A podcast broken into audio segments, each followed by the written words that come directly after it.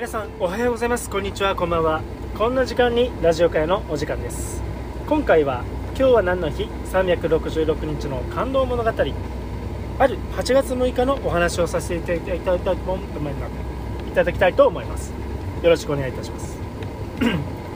1993年8月6日土井孝子が衆議院議長に就任。日本初の女性議長に。おたかさん頑張って。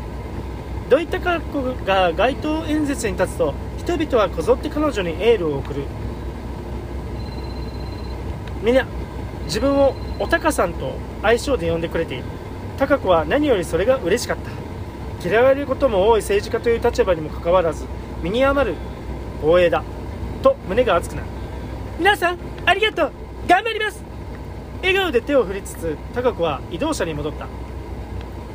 なんか感慨深いわね。みんなが親しみを持ってくれているのがありがたいわ。しみじみつぶやくとスタッフが微笑んで答える。江南兼ね。江南兼ね備えているからこそですよきっと。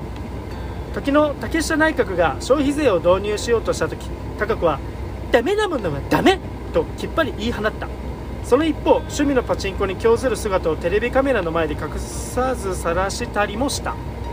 信念は強く持ち飾らずごまかさない。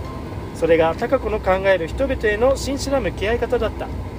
ありがとうとスタッフに微笑み流れる車窓に目を向ける。心の中は静かな決意に燃えていた。必ずみんなの思いに応えてみせる。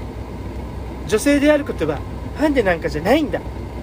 社会も政界もまだまだ男性ばかりの世界で女性というだけで風当たりが強い。だがだからこそ自分自身が先頭に立って女性の社会進出を牽引し後押ししていくのだ。そんな気持ちを胸に高子はその後も男女雇用差別の撤廃をはじめ数々の性差別問題に挑み続けていった。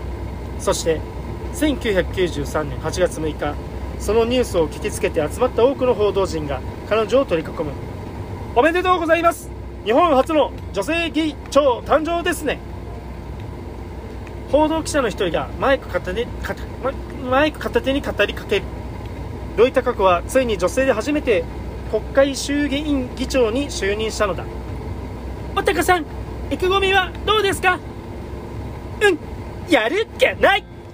孝子の声は凛々しくも晴れ晴れと澄んでいた。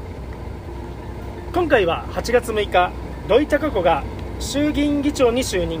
日本初の女性議長にのお話でした。明日8月7日は伊能忠敬による測量に基づく初めての日本地図が完成のお話です。ご清聴ありがとうございました。